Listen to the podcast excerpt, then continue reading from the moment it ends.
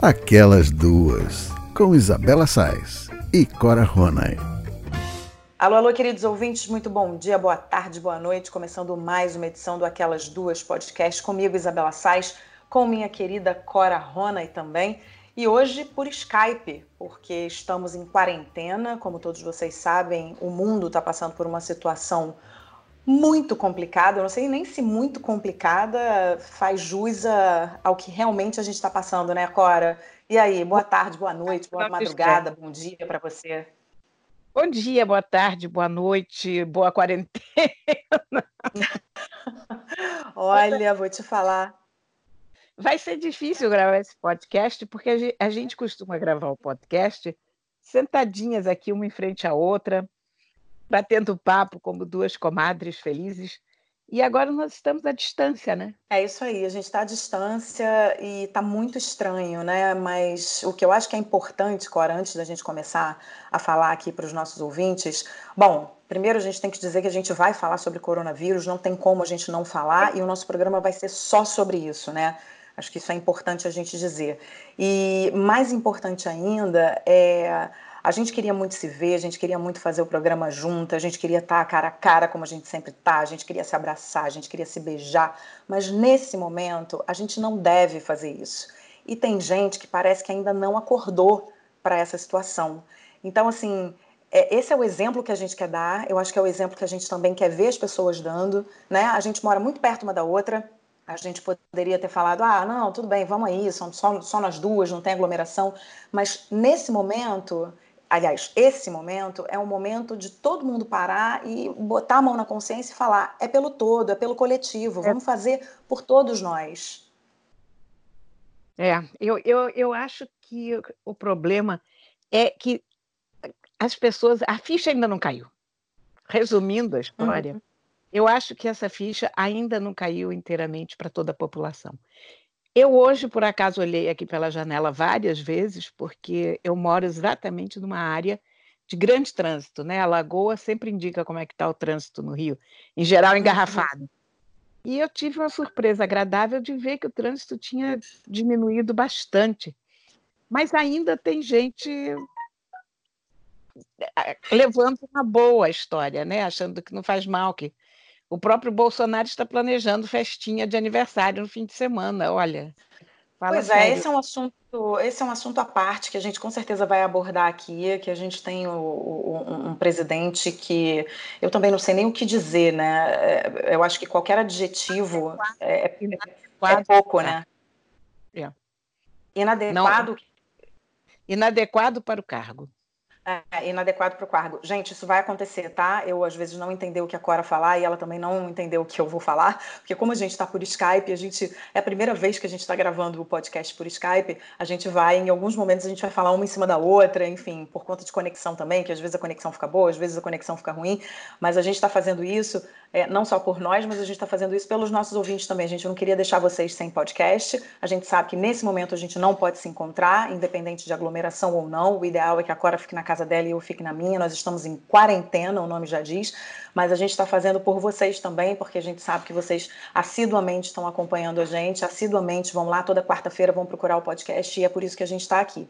Agora, Cora, Antes da gente começar, porque senão a gente vai começar a falar de um assunto atrás do outro, a gente tem um roteiro aqui a seguir, tem muita coisa para falar. Então, deixa eu começar aqui a introduzir o assunto do coronavírus para as pessoas que não estão conseguindo acompanhar é, porque também é muito difícil de acompanhar, a gente recebe muitas mensagens para o WhatsApp, a gente tem muitas notícias vindo pela internet, muitas notícias vindo pela televisão. Então vamos fazer aqui um condensado, aqui um resumo, e aí a gente vai conversando tópico a tópico.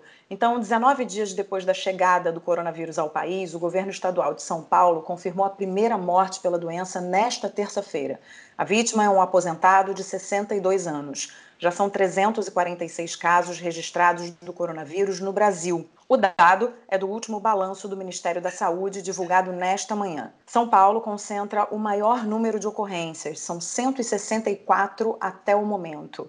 O infectologista e professor da UFRJ, Edmilson Migovski, falou para a gente sobre a possibilidade de contenção do vírus no país. Se nada fosse feito, esse pico estaria para ocorrer dentro de algumas semanas, mas como cada um está né, tá fazendo a sua parte, o poder público suspendeu as atividades em grupo, as grandes aglomerações.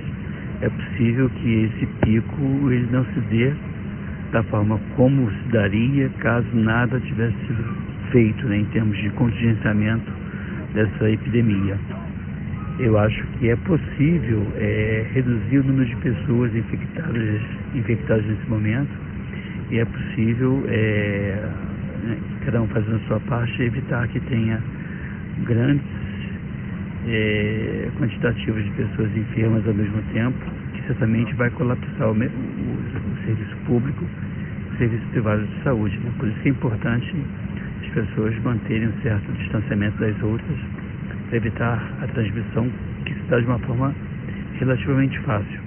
Pensando nisso, o WhatsApp fez uma parceria com o Ministério da Saúde. A empresa lançou um pacote de stickers para informar as pessoas sobre a doença e como impedir a proliferação dela no país. Algumas recomendações são: lave bem as mãos, desinfete os objetos usados, evite tocar nariz, boca e olho e fique informado. E na onda das máscaras, a indústria da moda tem até lançado modelos customizados. São máscaras coloridas, estampadas, com pedraria ou até de grifes. Os modelos foram lançados na Semana de Moda de Nova York no fim de fevereiro, antes da pandemia se instalar na cidade.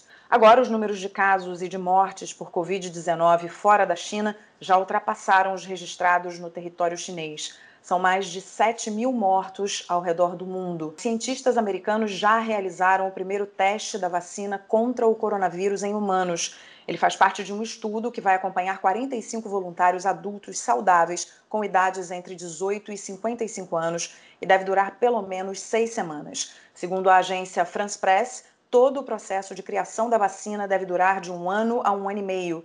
Enquanto a imunização não é possível, Migovski ressalta que é importante tomar alguns cuidados, como o isolamento social. O isolamento é sim uma, uma medida interessante. É, o isolamento não, não, quer dizer que você não possa conversar, não possa interagir. O ideal é que você mantenha uma distância de um metro, um metro e meio das pessoas, é, e redobrando cuidado com a higiene das mãos.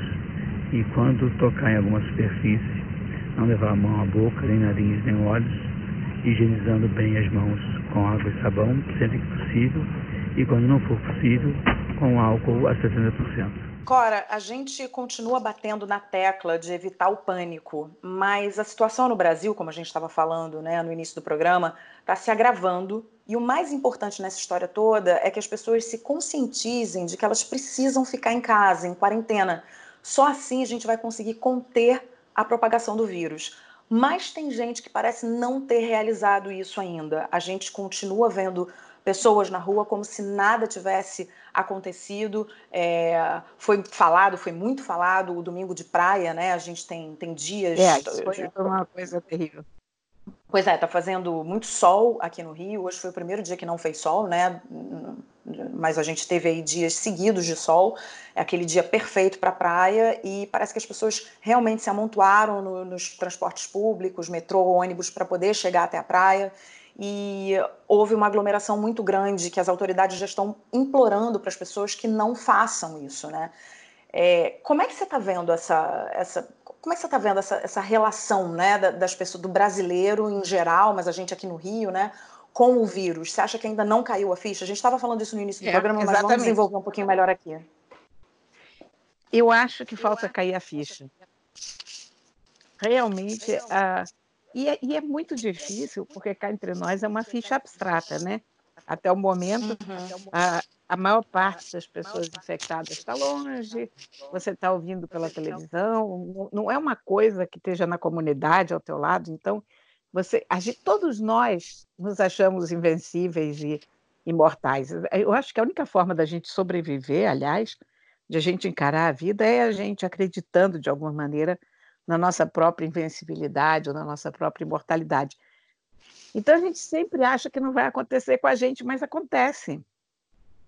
Eu, uhum. agora, agora mesmo eu estava revendo as minhas próprias ações, eu pedi comida ainda agora. Então, chegou aqui o rapaz, me entregou os, os saquinhos com a comida. É muito engraçado, porque já está havendo uma, um distanciamento natural, ele entrega assim de longe e tal. Eu sim, peguei pelo sim. meio do saco plástico, eu já não peguei pela parte de cima. Lavei as mãos imediatamente depois. Mas aí eu tirei tranquilamente a comida de dentro do, do prato e guardei, de dentro, de dentro do saco e guardei. Uhum. E aqui, porque na a comida foi mexida por uma pessoa também. O cozinheiro que preparou aquela comida, ele botou a comida no, na embalagem. Claro. Uma embalagem de alumínio. Quando eu peguei a embalagem, eu devia ter lavado a mão também. Então, você vê, a gente não consegue manter o acompanhamento de toda a atuação da gente. É muito difícil. A gente é. tem que se adaptar a uma realidade nova. E nós não somos tão flexíveis assim, né? A gente demora um é. pouco para aprender. É, isso que você está falando, dessa adaptação, realmente é uma adaptação a uma realidade nova, é uma adaptação também de todo, de toda a comunidade médica a um vírus novo, né? Porque a gente não está falando de um vírus conhecido, né, pela, pela, pelos profissionais de saúde, a gente está falando de um vírus novo, né?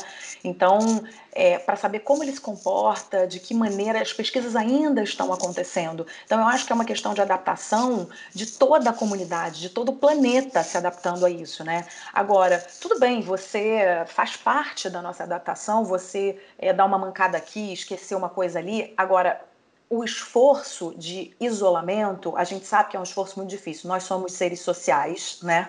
Desde sempre, desde que o mundo é mundo, nós somos seres sociais e sobretudo latinos e sobretudo nós brasileiros, né? A gente abraça, Exatamente. a gente beija, a gente quer pegar as pessoas. Quer dizer, quando a gente fala é com uma pessoa sem tocar, a gente acha que está faltando uma parte do convívio. Sim, é muito difícil para mim mesmo. Eu sempre falo para os meus amigos, inclusive já falei isso para você. Eu sou uma pessoa abracenta. Eu digo que eu sou uma pessoa yeah. abracenta. Eu adoro abraçar, eu adoro beijar. Eu sou uma pessoa muito calorosa, muito carinhosa. Então, para mim, realmente, na hora que eu encontro um amigo, eu encontro uma amiga e eu não consigo sabe, não dá, eu fico até meio sem saber o que fazer, eu fico até meio sem, meio sem ação. Mas enfim, eu acho que com o tempo a gente vai se acostumando com isso e entendendo a necessidade disso. Eu acho que o grande esforço de todos os profissionais de saúde e o grande esforço da imprensa atualmente, porque eu acho que a gente está tendo coberturas excelentes de vários veículos de imprensa e com jornalistas excelentes passando essa informação, eu acho que o esforço é dizer, gente, né, eu acho que o objetivo é dizer, gente, agora há necessidade de se fazer um esforço sim. São tempos difíceis, a gente está se adaptando a uma coisa absolutamente nova, mas a gente precisa agir dessa maneira. Eu vi um representante do, da Organização Mundial da Saúde dizendo, tem muita gente achando que a gente está overreacting, né, que a gente está é, agindo além da, da, necessidade. E ele, ele pedindo, por favor, para as pessoas acreditarem que eles não estão agindo além da necessidade. É que se existe uma coisa que parece exagero hoje, é para evitar o pior daqui a dois meses. Evidente. É porque como a gente não está e... vendo ainda o pior, né? É, e Aqui o que no Brasil, que é na Itália, na China a gente já viu. Eu acho, eu acho que o que vai acabar acontecendo é que tal, talvez, se a gente der sorte, se tudo correr bem, a gente não vai ter um apocalipse como a gente está imaginando. E aí todo mundo vai dizer, tá vendo? Não disse, que exagero, não sei o quê. Mas as coisas dependem exatamente uma da outra, né? Claro. É melhor, é melhor pecar pelo excesso do que pela falta. Num caso desses, de, de lidar com o desconhecido, que é exatamente o que a gente está fazendo aqui, é mil vezes melhor a gente exagerar. Vamos, vamos ser exagerados, vamos ser uh, histéricos, se você quiser usar a palavra, mas Sim. não podemos correr o risco de espalhar uma contaminação dessas. O Brasil é muito vulnerável, porque a gente tem uma desigualdade social brutal, a gente tem condições de moradia e higiene péssimas para a maior parte da população. Então, uma coisa é nós estarmos aqui em quarentena nas nossas casas, com água corrente, com tudo direitinho, né? Outra coisa uhum. você imagina nas favelas, o que, que é você fazer quarentena num barraco Sim. sem, sem água corrente. Isso é, é, é desumano, inclusive, né? É, o que é você, o que é você precisar fazer uma higienização mais, né, mais intensa, é, sob condições precárias. então, sim. o Brasil está numa situação super delicada, super vulnerável. E ou a gente se conscientiza disso, vamos ficar todos quietos no canto e vamos tentar evitar o contato humano ao máximo, ou pode ser uma desgraça muito grande. É, e eu acho também que a gente está vendo exemplo, como por exemplo da Itália, né? A Itália é, já é sabido por todos que a Itália não agiu no momento em que ela precisava, né? No momento em que todos os as pessoas precisavam precisavam realmente agir. É, essa ação ocorreu mais tarde e está acontecendo o que está acontecendo na Itália. São mais de 2 mil mortos na Itália. Né? Então, para que a gente, é, já que a gente tem esse exemplo, né, que a gente não siga é, o que eles fizeram inadequadamente, né?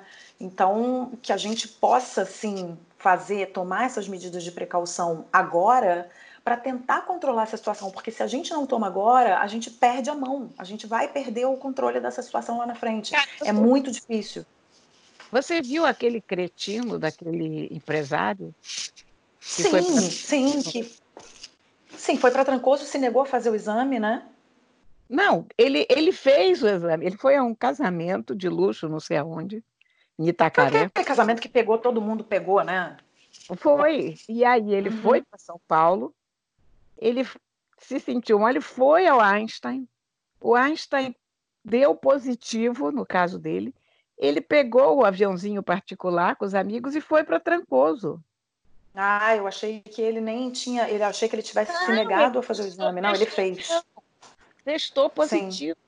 Aí contratou é oito pessoas para cuidar da casa.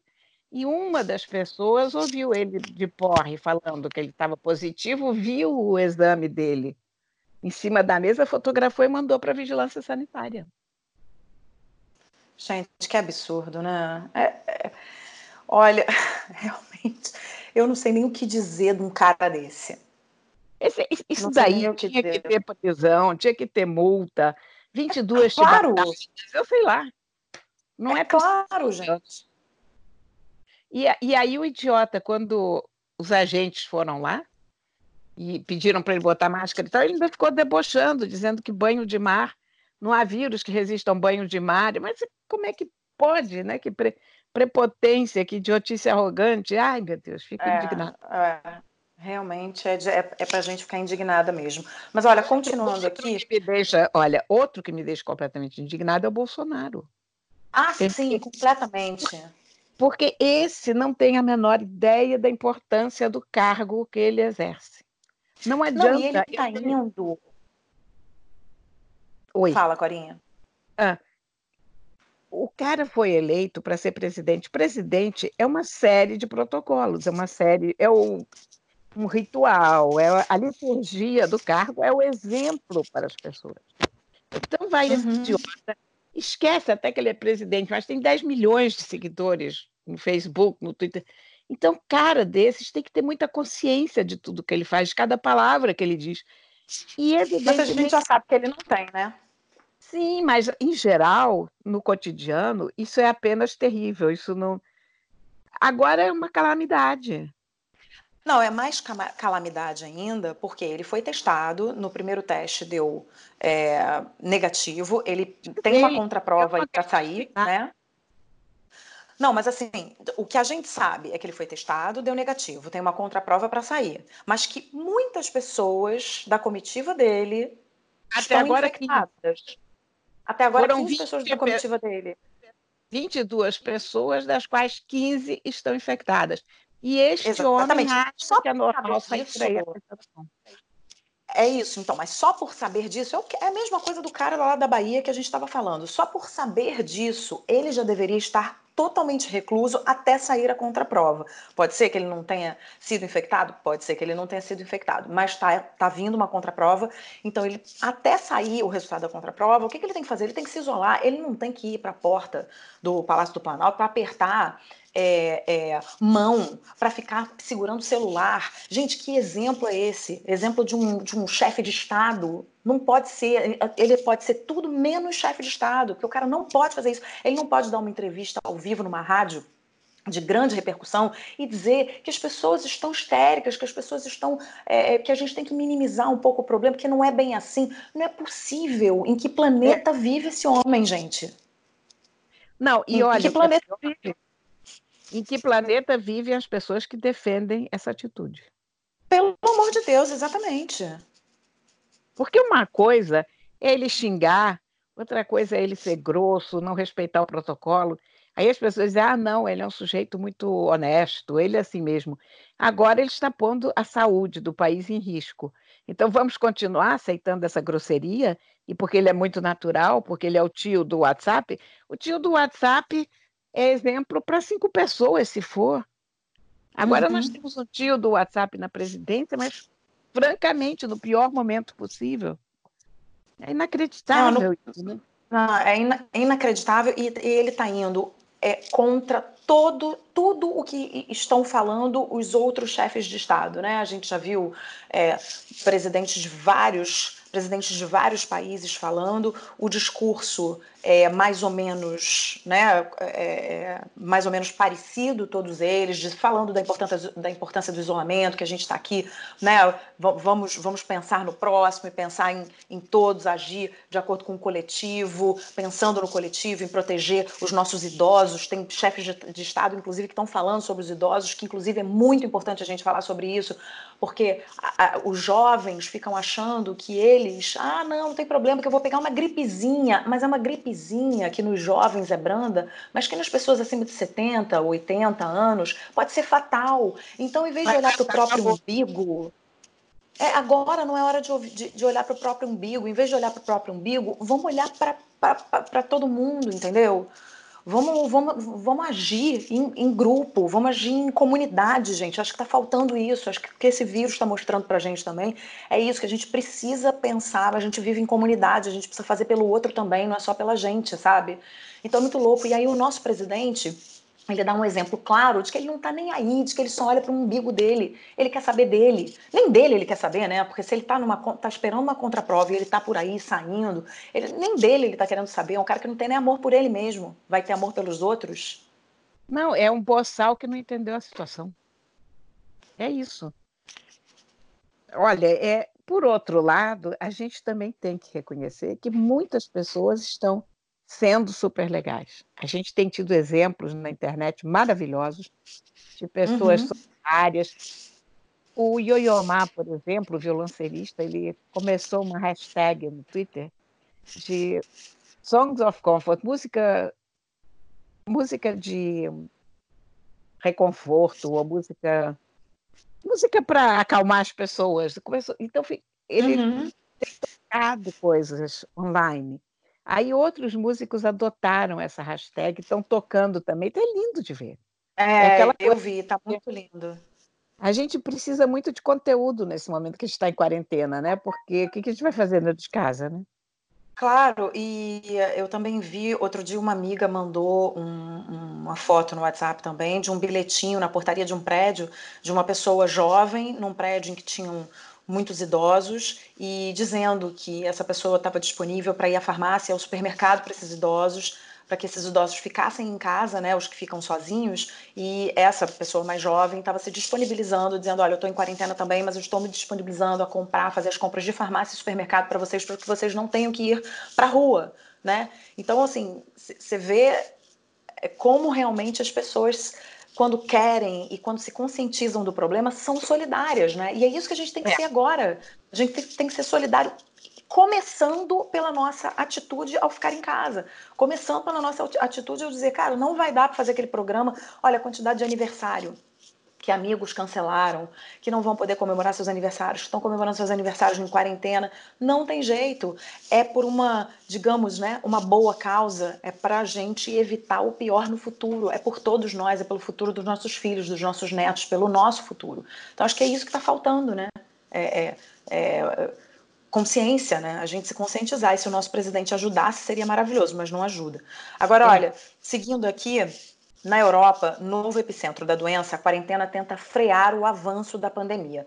Na Itália, como eu já falei, são mais de 2 mil mortos. Uma amiga minha, a jornalista Juliana Naciuti, que mora em Roma, contou pra gente como tem sido esse período de isolamento no país. Vamos ouvir. Bom, hoje faz uma semana que a gente está isolado aqui na Itália, que todos os negócios estão fechados. É, uma série de restrições, né? É, esse, no último sábado fecharam também os parques é, e estão policiando as ruas e questionando as pessoas que estão andando pela rua, né, o que estão fazendo, o que foram que foram fazer. Isso, enfim, pra gente dá uma sensação de, a sensação que eu tenho é um pouco de prisão domiciliar sem ter feito nada de errado. É, só que a questão é muito maior, né?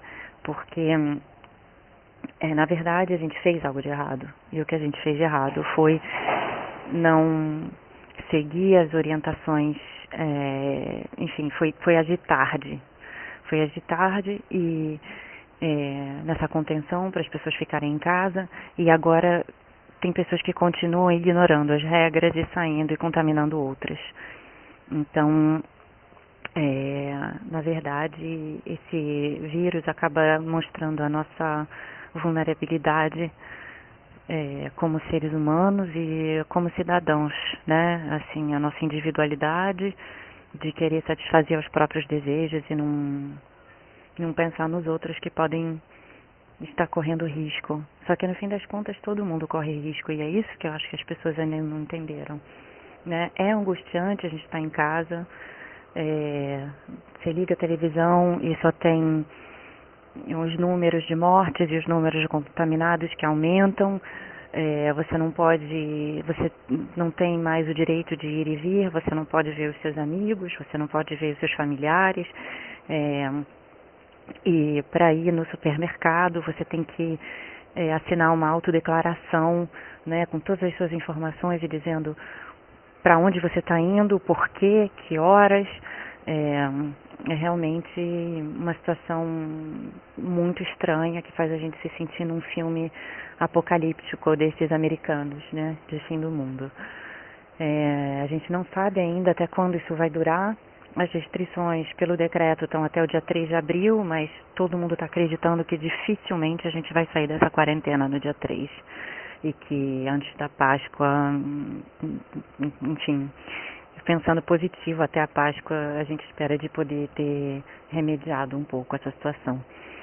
É, particularmente eu fico muito preocupada com o Brasil, porque eu vejo que as pessoas é, continuam vivendo a vida normalmente, como nós estávamos, né, há dez dias atrás, é, dizendo não, isso é só uma gripe, mas não é, a situação não é assim. Então, é, vocês no Brasil que têm a oportunidade de fazer diferente, eu acho que vocês deviam pensar um pouco os seus comportamentos e para não chegar aonde a gente está. Porque aqui na Itália a saúde é pública, não existem favelas e está todo mundo dentro de casa sendo monitorado. No Brasil, eu não sei hum, como a situação pode se desenvolver. Então, é isso. Pensamento positivo, cada um fazendo a sua parte. E vamos esperar que isso acabe logo. Cora, ela ela tocou no assunto exatamente que você tocou, né? Um, a gente está é, num país muito igual. Muito frágil. Muito frágil, e ela fala da preocupação dela lá na Itália, não só a preocupação é, com os italianos, com a situação que a Itália está vivendo, mas ela é brasileira, né? Antes de tudo, ela é brasileira e ela está preocupada com a situação do Brasil, caso a gente não haja na hora certa, né? Que era exatamente o que a gente estava falando. É, o, o problema é que essa coisa é só uma gripe, não é só uma gripe. Várias pessoas que tiveram o coronavírus e que já deram depoimento sobre isso disseram que não tem nada a ver com uma gripe, que é horrível, que você fica sem ar, que você tem calafrios, que é tenebroso, não é uma uma gripezinha como outra qualquer. Uhum. Enfim, o que a gente vai fazer, né? Eu, eu, também, eu me sinto num romance clássico, num, num filme. É, é muito surreal a coisa, né? É, é, muito surreal. Quando ela fala dos filmes apocalípticos, né? A gente realmente lembra, quando você sai é, nas ruas, eu precisei sair para comprar um remédio é, para o meu pai levar para ele, exatamente pelo, pela questão dele ser idoso. Enfim, eu, eu saí, comprei um remédio, levei para ele voltei para casa. E quando eu saí, eu comecei a ver muitas pessoas já de máscara, que inclusive máscara é um, um assunto polêmico, né? Porque os médicos pedem para as pessoas não usarem máscara se elas não estiverem infectadas, né? Porque parece que a máscara é para quem está infectado, não é para quem está com medo de se infectar. Até porque você acaba com o estoque de máscara e as máscaras não não tem máscara, não sobra máscara para quem precisa, que são os médicos, são os profissionais de saúde, né? E as pessoas que estão infectadas ou as pessoas, por exemplo, que têm uma, uma, uma a saúde debilitada ou que estão com a imunidade baixa, enfim, tá, tá um pouco polêmica essa história, né? Mas, olha, há uma contradição em termos também nessa história que eu penso desde o começo. Porque uhum. os médicos vêm, eu, eu não quero. O, o que os médicos falarem, eu estou fazendo, porque é neles que eu confio, não, não é? Quer dizer, eu acho que o ministro da Saúde, por incrível que pareça, Deus seja louvado, né? Temos um ministro da Saúde que funciona. Eu até estranhei quando eu vi esse homem falar pela primeira vez. Sim, eu estou achando a, a postura excelente a gente está acostumado com tal nível de incompetência no governo que quando aparece alguém que, que fala, feito um ser humano ou feito um adulto, a gente fica um pouco chocada, né? Mas Sim. essa coisa das máscaras, repara, as pessoas dizem que as máscaras só adiantam para quem está contaminado não contaminar os outros, mas por outro lado dizem vai ficar faltando máscara para o pessoal da saúde. Então vamos lá, a máscara funciona ou não funciona? Porque se a máscara não funciona, ela não, é, não funciona nem para o pessoal da saúde, né? Quer dizer, então, também é uma orientação esquisita. Eu entendo que está por trás dessa orientação, que é não acabar o estoque de máscaras entre a população, mas vamos dar uma postura mais sensata nessa história, porque ou ela funciona ou ela não funciona.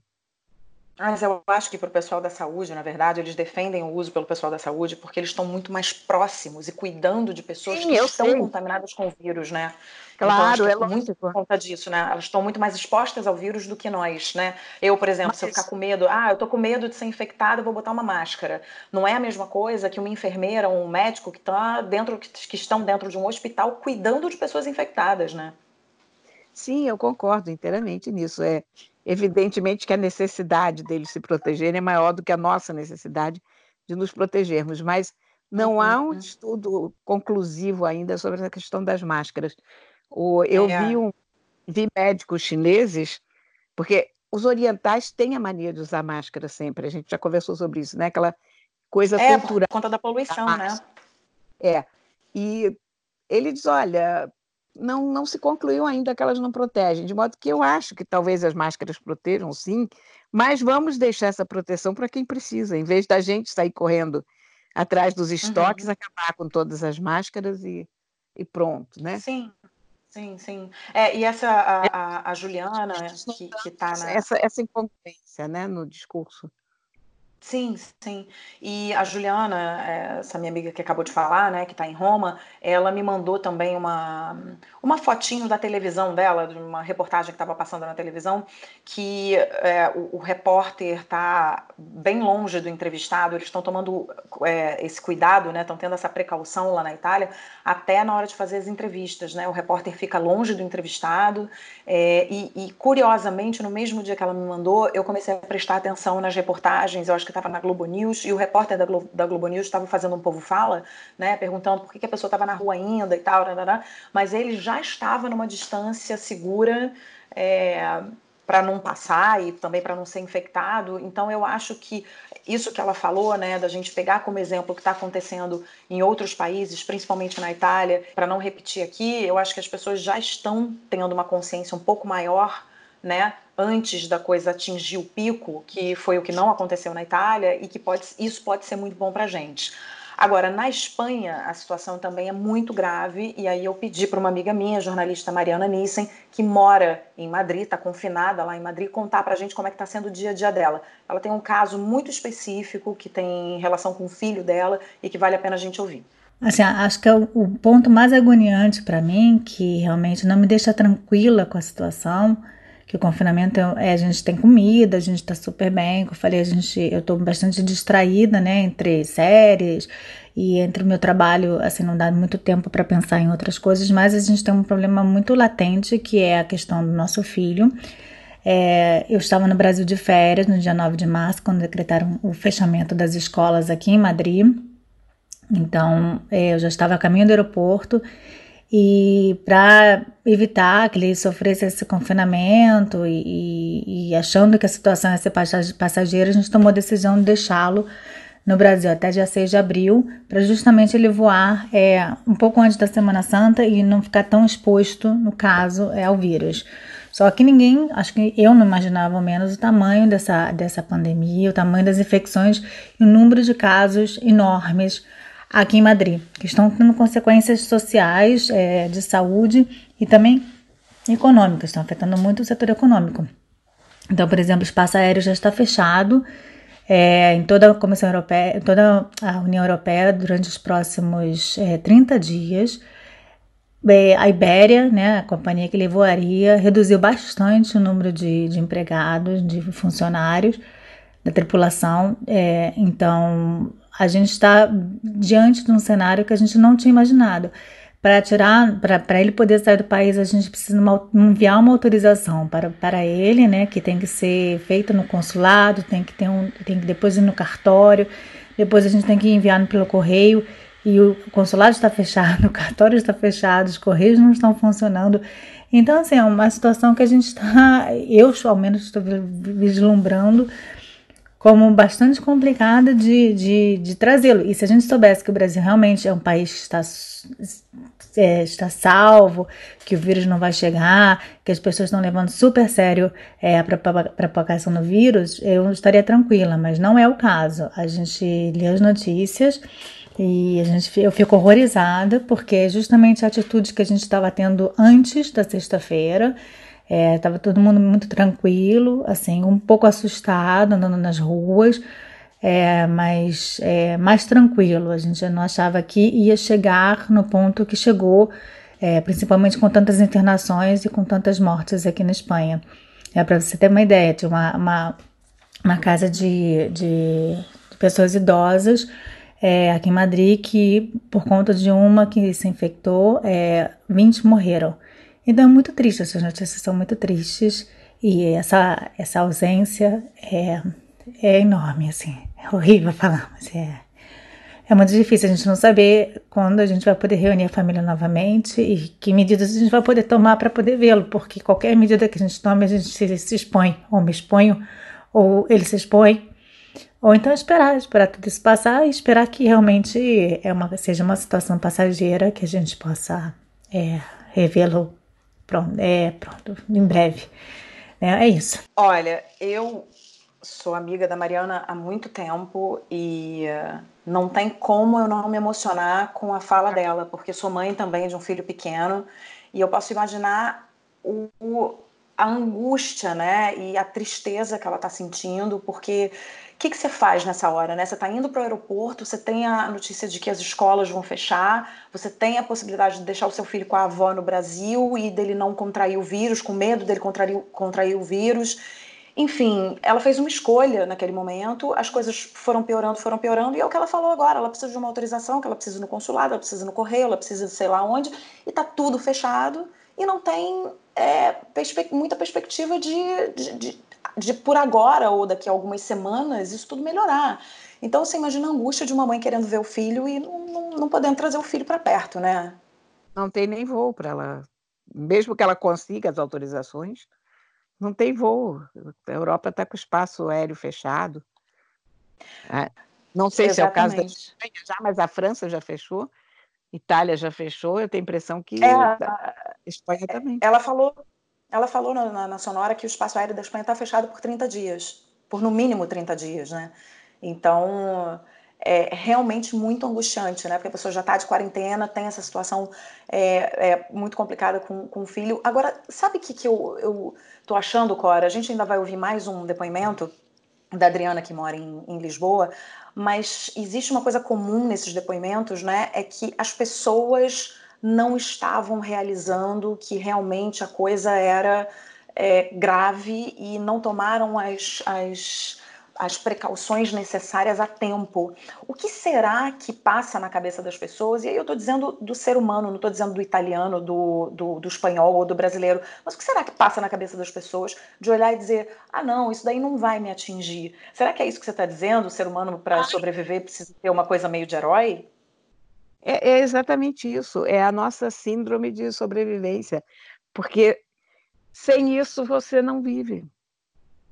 Se você não achar que, que nada te atinge, você não vive.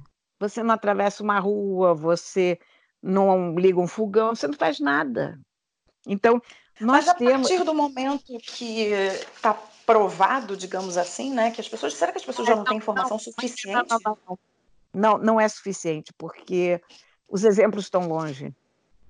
Ah, isso, a ficha começa a cair, como caiu na Europa, eu acho, quando começa a chegar perto, quando você conhece uma pessoa que pegou coronavírus, quando uh, você fica sabendo de casos próximos, enquanto são casos lá longe, na outra cidade, não sei, que você acha que não é com você, você acha que não vai chegar em você. É sério mesmo. Gente, é, até o ponto que a gente faz maluquices e inconsequências a vida inteira, em que se a gente pensar com juízo, a gente vê que nenhuma pessoa em sua sã consciência faria se jogar de bungee jump, por exemplo, esses esportes radicais. Não existe, quer dizer, é porque o ser humano tem um parafuso a menos é, para fazer isso. Escuta, é normal o ser humano pegar uma prancha de surf e entrar no mar e ver uma onda daquelas e achar que está tudo bem. Surfar em Nazaré. Surfar em Nazaré. Eu já acho um caso clínico. Eu estou falando uma ondinha mesmo. Você vê uma onda, você foge da onda, não é verdade? Mas, Olha, com a gente... Casara... Naz... Nazaré, é caso clínico, eu adorei. Mas Vamos é. descontrair um pouco. Olha aqui, a gente fazer uma instalação elétrica dentro de casa e achar que não vai levar choque, tudo isso pressupõe uma síndrome de super-herói. É verdade. A, a imensa probabilidade é que tudo dê errado. Se a gente agir apenas uh, pela consciência da gente, pelo, pelo que a gente sabe, pelas probabilidades de erro, uh, pela, sei lá, pela contra-intuição, a gente não faz nada, a gente nem levanta da cama, porque a quantidade de gente que escorrega no banheiro e bate a cabeça e morre é muito grande. Então, a gente tem uma dificuldade enorme de entender quando a gente está inteiramente são, quando a gente não está tossindo, quando, gente, quando nada está acontecendo com a gente, que há alguma coisa acontecendo. É, e você tocou num assunto muito importante que é o assunto da distância, né? Enquanto está muito longe, quando a gente começou a ouvir lá em dezembro, né, no final de dezembro, início de janeiro, a, a questão da China, a questão do coronavírus na China, você lê no jornal, você vê as notícias, mas está tão longe que você nunca acha que vai chegar perto de você. E aí, na hora que chega perto, o bicho pega. É do lado do mundo. Uhum. Olha, o Hamlet, aquele famoso solilóquio do Hamlet, ele termina dizendo que a consciência faz de todos nós covardes. E é verdade. A partir do momento que você passa a ter consciência das coisas, que você desenvolve uma percepção do mundo à tua volta, você começa a ficar um ser covarde. Por que, que os jovens se atiram mais nas coisas, do modo geral? Porque eles viveram menos do que os velhos. Porque eles têm menos experiência do que, que pode dar errado. Aquele aquela tomadinha do vai dar merda ainda não está tão ativada na cabeça de um jovem. É, e você tocou num assunto importante, que é o assunto dos jovens, dos adolescentes, e eu me lembrei, eu tenho uma outra amiga que não gravou sonora aqui pra gente, mas que está no norte da Itália, que foi onde o bicho pegou mais, né? E ela tá Nossa. lá, enfim. As... Oi? Lá, lá tá horrível, tenebroso.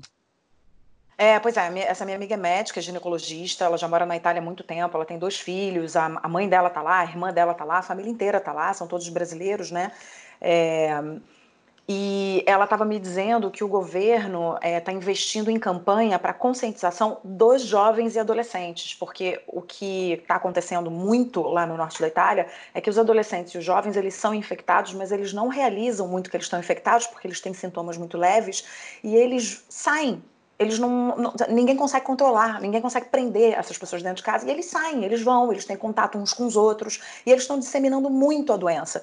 Então parece que o governo ali está é, tá, tá, tá, tá criando uma campanha para conscientização desses adolescentes. Né? Então é o que você está falando. Quando a gente é jovem, a gente nunca acha que a gente está doente e que a gente vai infectar alguém e que alguma coisa vai atingir a gente, né? Sim, claro. Eu, eu, eu era muito corajosa quando eu tinha 20 anos. Hoje eu sou covarde para burro. É, nossa, eu também. muito. A gente aprende. Bom, e por fim, eu pedi também a uma outra amiga, outra amiga de longa data. Dessa vez é a Adriana Mota, ela é médica, alergista, mora em Lisboa, tá de quarentena lá, tá em quarentena com a família. E ela vai contar também como é que andam as coisas por lá. Oi, Bel, bom dia. É, aqui a situação em Lisboa é nós é, continuamos confinados dentro de casa, as minhas filhas estão com as aulas suspensas desde a semana, meio da semana passada. Não estão de férias, aqui não houve antecipação de férias, elas estão tendo aulas online, tendo atividades o dia todo para fazer, tanto a mais nova quanto a, quanto a mais velha, o que é bom, porque ocupa o tempo delas, né? Os pais que podem trabalhar à distância estão trabalhando, estão fazendo home office e hum, tem muito poucas pessoas na rua. Hoje eu fui ao mercado, é, tem muito pouca, poucas pessoas na rua, as pessoas fazem fila do lado de fora, é, mantendo uma distância entre uma e outra, e entram só duas por vez dentro dos, é, dos, dos lugares menores, né? Uh, enfim, os casos estão aumentando, mas a gente já imaginava que isso fosse acontecer. É, a rua, as ruas estão vazias. Eu acho que na sua maioria os portugueses estão seguindo o que os foi solicitado. Uh, as praias estão interditadas. Os, os, as discotecas não podem ser abertas. Tem muitos restaurantes com horário restrito de atendimento e muitos que estão fechados, muitas lojas fechadas, enfim. É um momento difícil, a gente fica um pouco assustado, mas é necessário. Eu acho que é necessário. Eu acho que Portugal tomou é, medidas uh, a tempo. Eu sinceramente acho. Não acho que demorou para tomar as, as medidas. E, enfim, Uh, eu acho que é, é, importante pecar pelo excesso, sim. É importante todo mundo ficar dentro de casa, sim porque é uma forma da gente se proteger e da gente proteger o outro. Eu acho que chegou a hora da gente é, olhar, exercer a nossa cidadania, a gente olhar para o lado e, enfim, é, fazer um pouco por todo mundo, né? Então, eu acho que são momentos difíceis, mas eu acho que também de toda dificuldade a gente traz é, coisas boas. A gente aprende, a gente se reinventa, a gente fica mais juntinho em família, enfim, no final das contas, eu acho que o saldo é, vai ser de amadurecimento, de aprendizado e de crescimento para todo mundo e para todos os países também. Cora, não sei você, mas eu já ouvi muita gente, assim como a Adriana, falando que o saldo de tudo isso, né, o que a gente vai aprender com tudo isso, é, também é, é, é tem a, a sua, seu aspecto positivo. Né? Tem muita gente falando que a gente precisava, é, claro que não é que a gente precisasse, que a gente precisava ser castigado com isso, não é, mas a gente precisava passar por um tranco para a gente rever também é, certos comportamentos e entender como a gente estava indo é, meio que por um caminho de não pensar no próximo, muito individualizado demais, e chega de repente um tranco desse para dizer: ó, a gente tem que exercer a nossa cidadania, a gente tem que voltar a, sabe, a pensar no outro. É, eu não sei se você tem visto isso, mas tem chegado muita mensagem de WhatsApp de pessoas, de reflexão mesmo, de pessoas em grupos, dizendo: gente, olha só o que, que tudo isso está fazendo a gente pensar, repensar. Que, que, como é que você está vendo isso? Todo mundo deu uma desacelerada. A coisa da poluição, esses mapas mundiais de poluição são fantásticos, porque você, não sei se você chegou a ver, uh, aquelas nuvens de poluição sobre a China e sobre a Itália, quando todo mundo está na rua, de repente uhum. some. Então, o mundo todo deu uma desacelerada e, de repente, talvez perceba que a gente não precisa viver tão acelerado também. Quer dizer, que você fazendo as coisas um pouco mais devagar, mais gente em home office, por exemplo, sei lá, eu acho que coisas boas podem vir. É, Desse... eu não tenho dúvida de que coisas boas podem vir disso. Porque eu acho que o aprendizado dói, né? Às vezes a gente precisa levar uma cacetada para aprender as coisas, não sei, nós vamos vamos aprendendo pela dor, se não é possível aprender pelo, pelo bom senso. Né? Não, eu acho que com uma experiência de confinamento dessas, eu acho que ninguém sai ileso, né? Eu acho que ninguém sai o mesmo. É, independente se o seu confinamento foi de 10 dias, de 30 dias, de 40 dias, é, mas uma experiência dessa e uma experiência coletiva, porque a gente está vivendo uma experiência coletiva. A gente não está acostumado no dia a dia a parar e ficar pensando no outro e ficar. É claro, não estou dizendo que as pessoas não pensam no outro, não, a gente pensa, tem muita gente boa, né? Eu me considero uma pessoa boa, você é uma pessoa boa, enfim, eu, eu eu acho sim que eu estou cercada de pessoas boas. Eu não sou aquela pessoa pessimista que acha que no mundo só tem porcaria e não, não é isso. Mas é que no dia a dia, o dia a dia fica tão corrido, né? E às vezes a gente se pega fazendo tudo pra gente mesmo, né? E, e, e botando na nossa conta e vamos lá e tem que ver porque o meu filho isso, porque o meu marido isso, porque a minha mãe, porque né? e a gente pensa muito pouco na comunidade, né, em fazer pela comunidade. E eu acho também que quando a gente tem filho, a gente começa a pensar de uma maneira diferente. Pelo menos depois que eu tive filho, eu também comecei a pensar muito mais na comunidade. Eu pensei, eu comecei a pensar muito no que que é, no que de bom, né, no, em que valores eu gostaria de passar para o meu filho, é, em relação a tudo, sustentabilidade, por exemplo, é uma coisa, um assunto que eu não era assim tão próxima e que hoje eu sou super, porque eu sei que eu posso deixar uma mensagem muito boa e um aprendizado muito bom para o meu filho, e tudo que a gente está vivendo no mundo tem a ver com sustentabilidade também, tem a ver com o que a gente come, com o que a gente faz, com, com que, né, é, com as nossas atitudes de acordo com, é, em relação ao meio ambiente, então acho que tudo isso é é um aprendizado para a gente. Quando vem uma, um pancadão desse, como a gente está tá vivendo, a gente aprende de fato, a gente não vai sair. É, nós não seremos os mesmos depois disso. A gente está vivendo, como você falou no início do programa, a gente está vivendo uma coisa nova e a gente está se adaptando a uma realidade. Quando eu não lembro na minha vida de ter ficado em quarentena, eu não lembro de ter ficado é, presa dentro de casa. A gente está preso dentro Olha, de casa. A gente eu, tá eu, tenho, eu sou bem criar. mais velha do que você. E não me lembro também, porque isso é totalmente inédito. É to Ninguém viveu inédito, isso, é. nem, nem a minha mãe. Porque a minha mãe passou por uma situação de guerra clássica, né, na Itália, e, uhum. enfim, mas não era uma coisa parecida com isso. Né? Pois é. Então, eu acho que a partir do momento que a gente, a gente vive situações novas, né, é, sejam elas situações que, que, que é, sejam mais dolorosas ou não, mas sendo situações novas, a gente sempre aprende. Então, eu acho que tem sim um saldo que é positivo, pessoas que estão revendo né, seu comportamento e até, de repente, até empresas que vão falar: nossa, esse meu funcionário rendeu muito mais dentro de casa do que fora, né? Então, vou manter ele fazendo home office, que vai ser melhor para ele, vai ser melhor para a família dele, ele quer isso.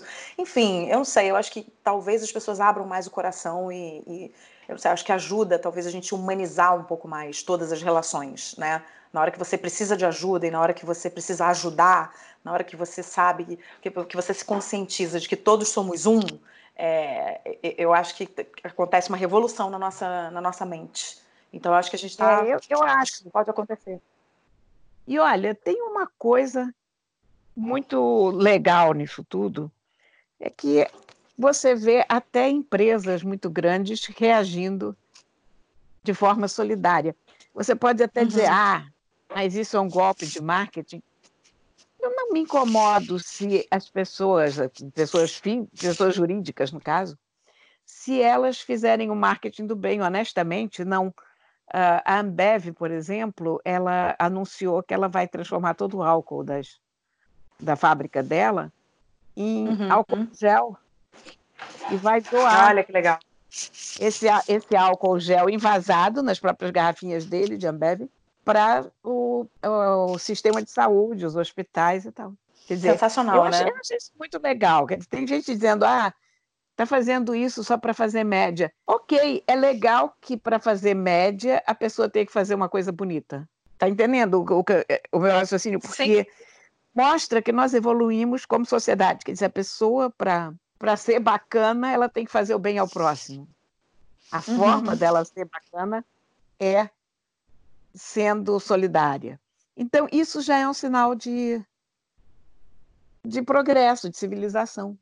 O Mercado Livre foi outro. O Mercado Livre mudou imediatamente o, o logotipo dele. Você sabe, aquele o logotipo do Mercado Livre é aquele das duas mãozinhas, né?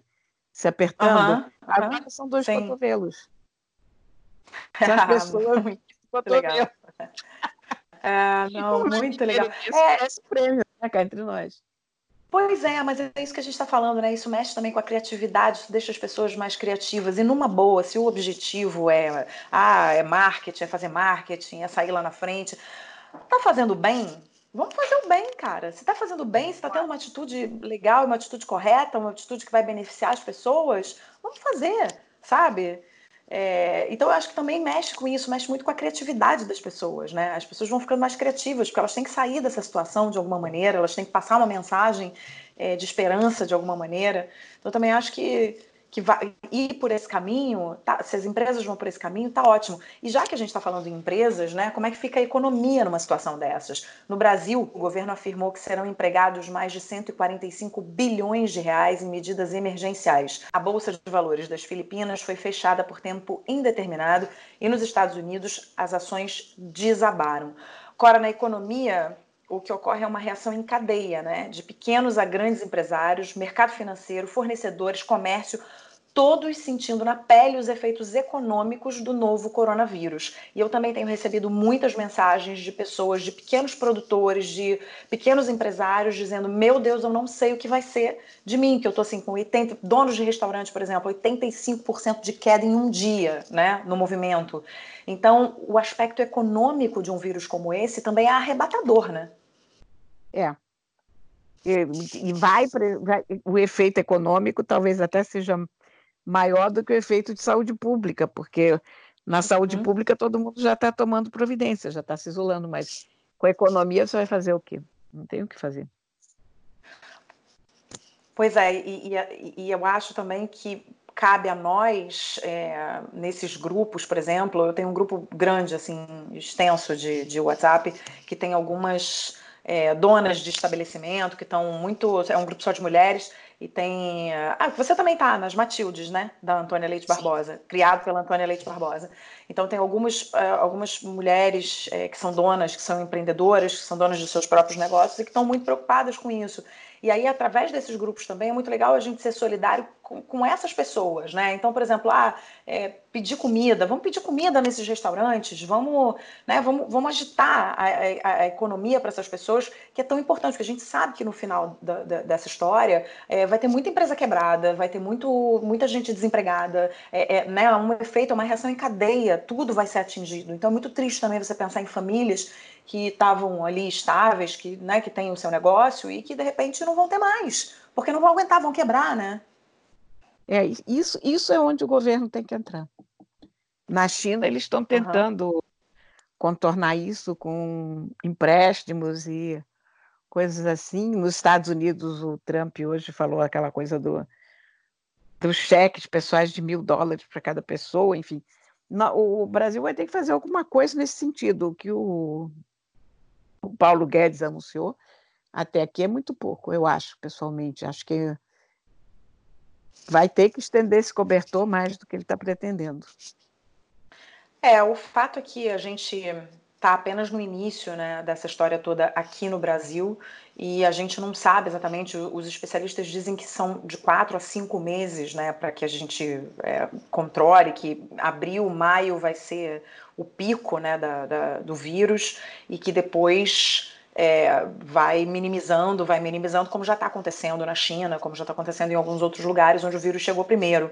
Mas até lá é, é uma surpresa para a gente a cada dia, né? As notícias são, são uma surpresa, são as autoridades tentando fazer e os especialistas tentando fazer uma, uma estimativa, né? Para os governos poderem trabalhar juntos, né?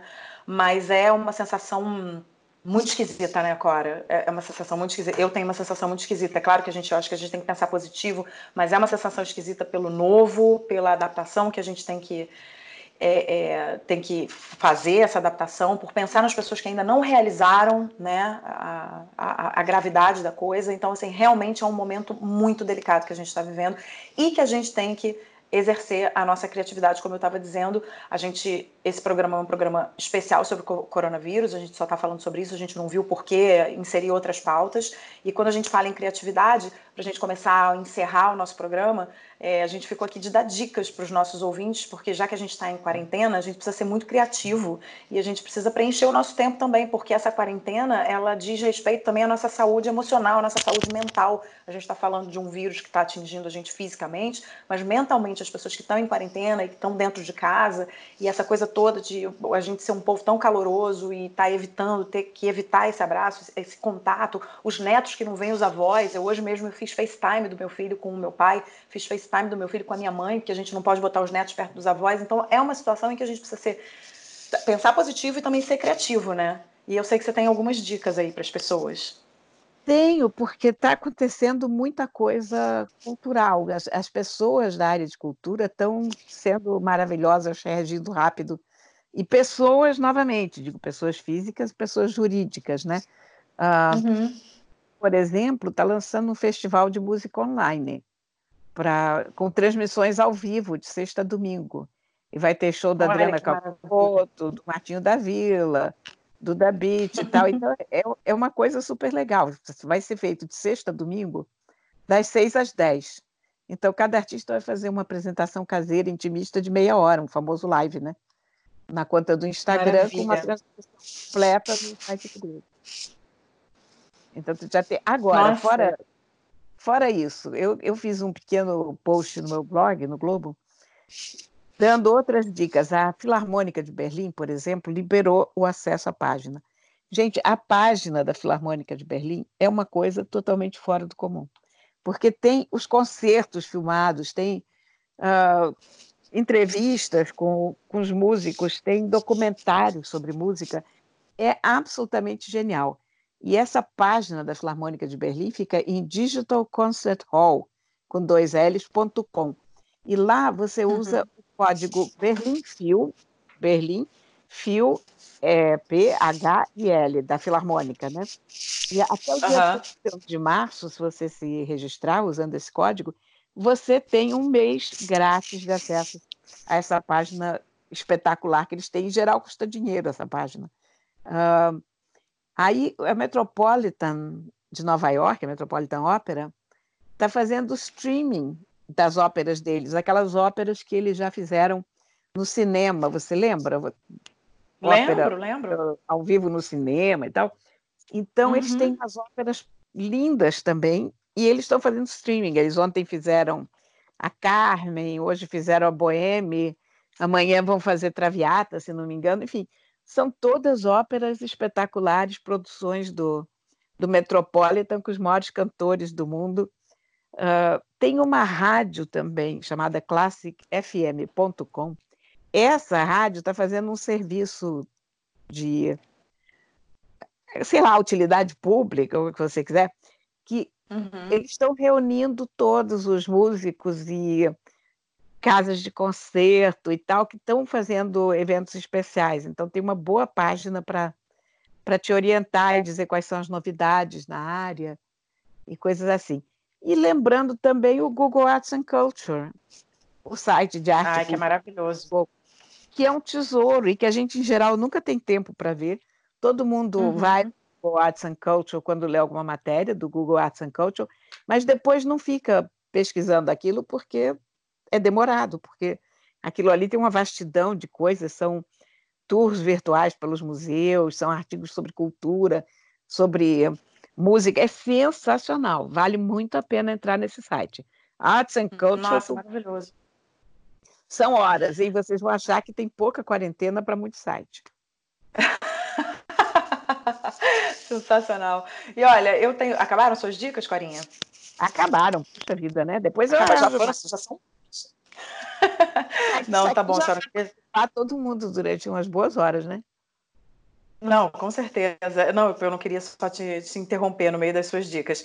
Mas, assim, eu tenho dicas muito mais para as crianças né, para os adultos que estão com crianças em quarentena, do que para os adultos que estão sozinhos, que podem assistir uma série de TV ou que podem é, acessar um site legal e fazer pesquisas, porque no caso, mãe e pai de criança pequena não podem fazer isso no momento. Eu não posso ir no site do Metropolitan, eu não posso assistir uma ópera, eu não eu não estou podendo no momento. Então, na verdade, eu tenho dicas aqui. Aliás, eu quero estendo minha mão aqui. Vamos dar as mãos para essas mães, mãos com luva, né, gente? A gente não pode dar as mãos agora sem luva, mas eu estendo minhas mãos e eu.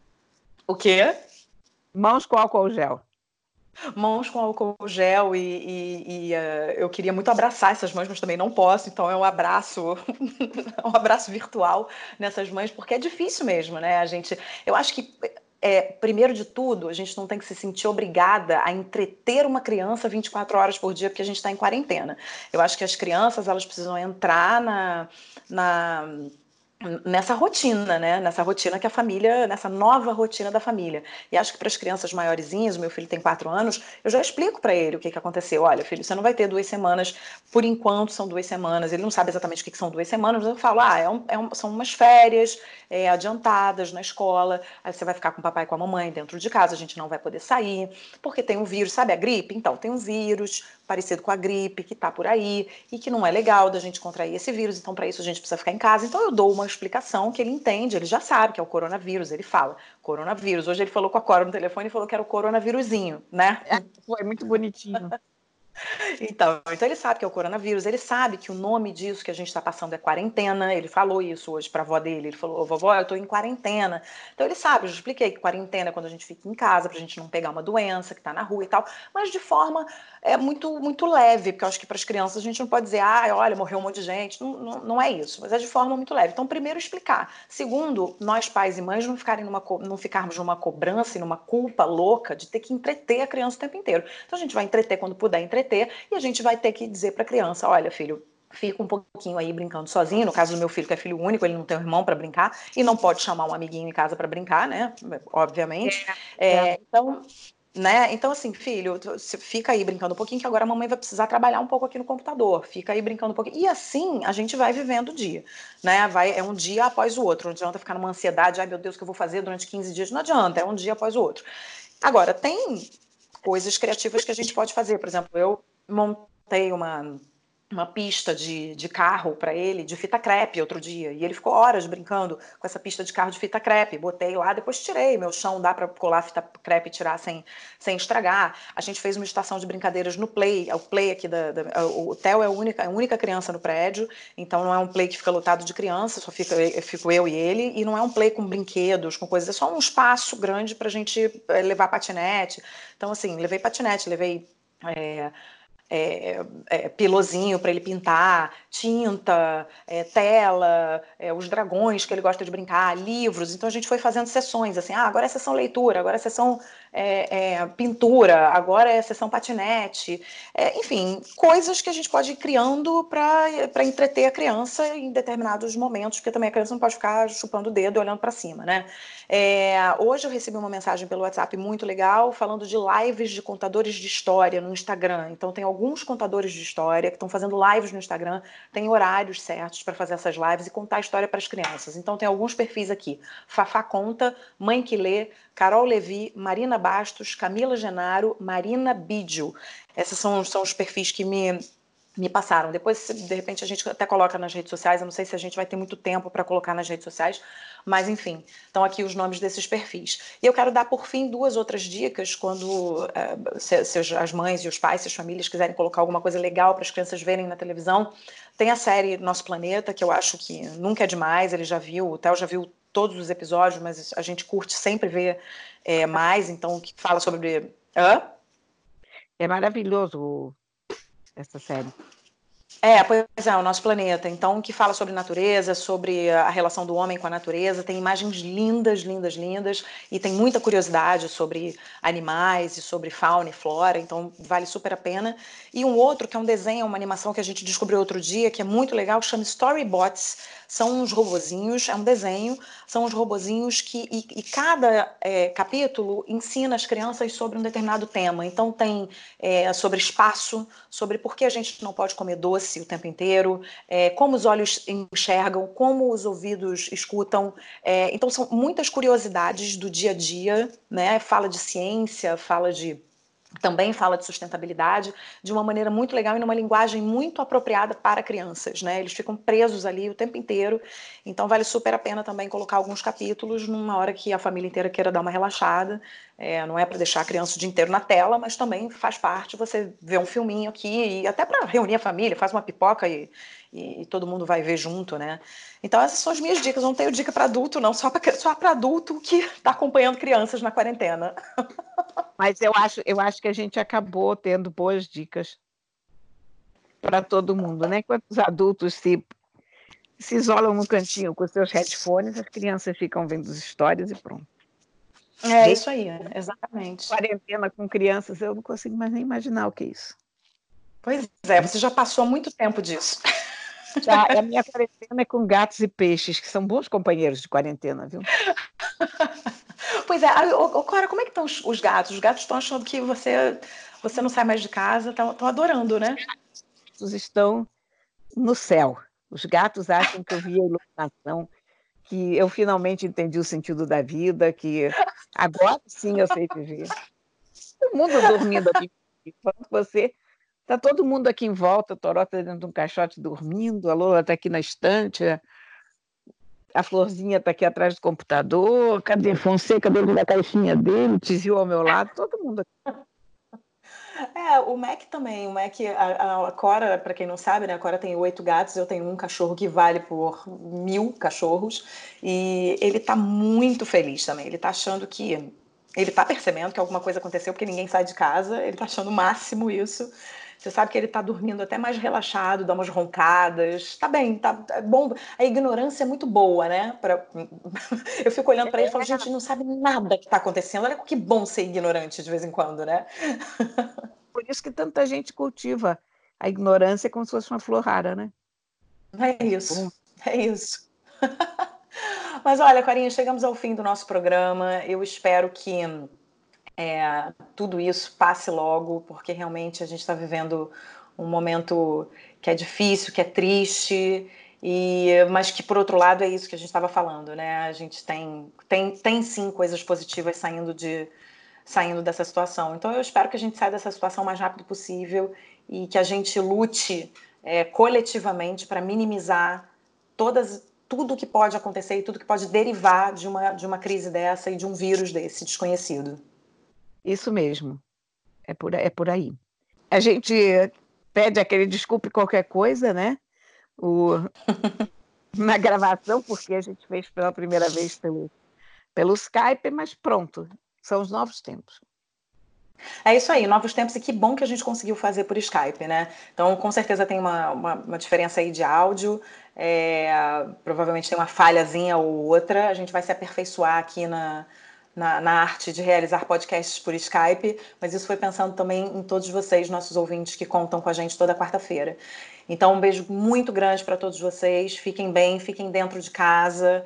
É, na hora de dar que, que, que der vontade de dar aquele abraço maravilhoso, abrace a si mesmo, não abrace o seu amigo não é? Dê um abraço caloroso em você mesmo e vai passar, né? A gente não é a primeira vez que, que a gente vê um vírus desse, né? A gente aqui no Brasil é, mas não é a primeira vez que um vírus, que uma epidemia é, acontece e a gente sabe que, que passa, que tem seu ápice, que passa, vai passar, a gente vai voltar à nossa vida normal. É preciso ter paciência, é preciso ter tolerância e é preciso ter esperança, acho que é, acima de tudo. Então é isso, Corinha, eu tô morrendo de saudade de você. Eu quero fazer um podcast perto de você logo. Eu também, fundamental, né? Pois é. Mas enquanto isso, vamos por Skype. Vamos por Skype. Belinha, um grande beijo para você e para todos vocês que nos ouvem.